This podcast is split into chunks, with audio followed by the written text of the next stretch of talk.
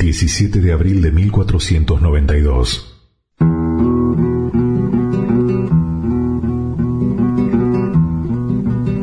Cuando todo parece perdido para nuestro amigo, entra en escena Luis de Santángel, quien tras conseguir que los reyes volvieran a escuchar al navegante, propició que los monarcas aceptaran las pretenciosas condiciones impuestas por el futuro almirante en las capitulaciones de Santa Fe.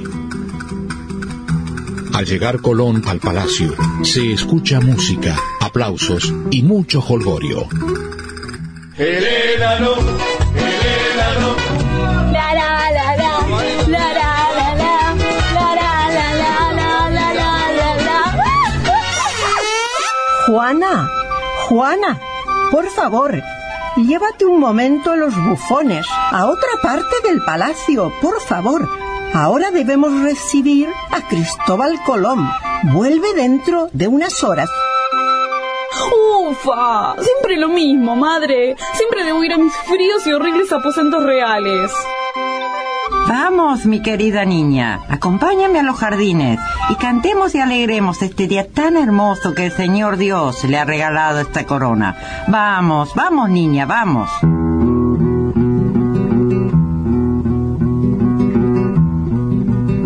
Santángel argumentó que de llevarse a cabo esta travesía se prestaría un servicio a la iglesia llevando la palabra de Dios a tierras lejanas. A estos argumentos, que calaron hondo en el espíritu de Isabel I de Castilla, agregó otro, el acrecentamiento del poder de los reinos de España. Para el rey y la reina, política, religión y oro eran inseparables. Colón percibió claramente esto. Presentó entonces a los reyes su proyecto como una combinación de dichos intereses, principalmente los dos últimos, fe y dinero. Después de haber escuchado los argumentos del escribano de ración de mi esposo, Fernando II de Aragón, Luis de Santángel, vemos con vehemencia la obra que nuestro Señor ha puesto en tus manos. La corona apoyará este viaje y quiera que la providencia lo acompañe en esta travesía hacia lo desconocido. Si sus majestades me permiten expresar lo que siento en mi corazón, sería absurdo que Dios hubiese creado al mundo y dejado su mayor parte inútil. Inútil digo por estar vacía, digamos, sin personas, sin hombres. Yo me convierto en mensajero cerca de los reyes del nuevo cielo y de la nueva tierra, de que habla nuestro Señor en el Apocalipsis por boca de San Juan, después de haberlo hecho ya por boca de Isaías correspondía a España obedecer la orden del Señor de llevar el Evangelio a los extremos de la tierra.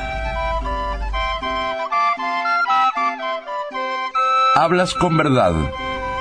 Vemos con buenos ojos las amistades que te protegen y creen en ti. Tus palabras representan el espíritu que tiene esta corona. Pero antes de dar comienzo a la misma y como no sabemos cuánto durará, si mi reina no opina lo contrario, deseo profundamente que además de la orden que expediremos para que comiences con el reclutamiento de la tripulación, cuentes con una especial compañía.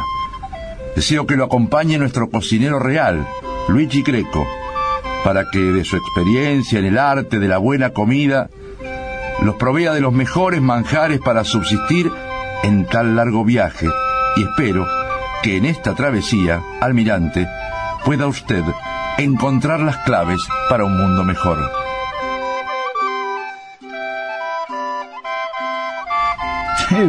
bueno, si es el deseo de sus majestades, que así se haga.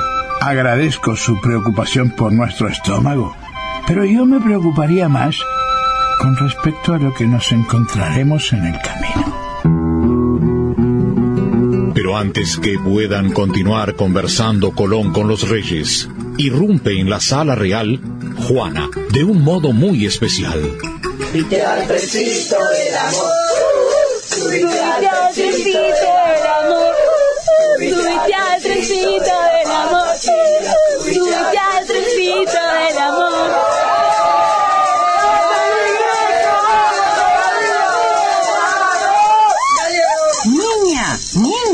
Perdón, Su Majestad. Madre, por favor.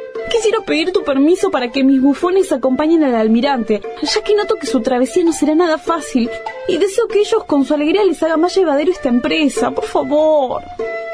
Juana, siempre nos asombras, a tu padre y a mí. Si es tu deseo que sea así. Por otra parte, observo que te preocupas por los demás y sobre todo por la familia.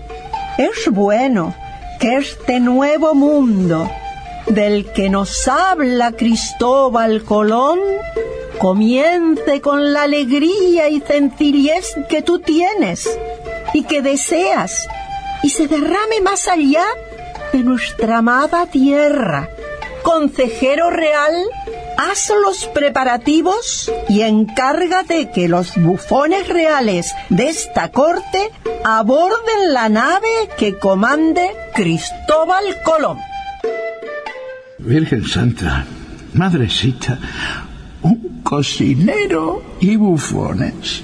Este sí que será un viaje que nunca olvidaré.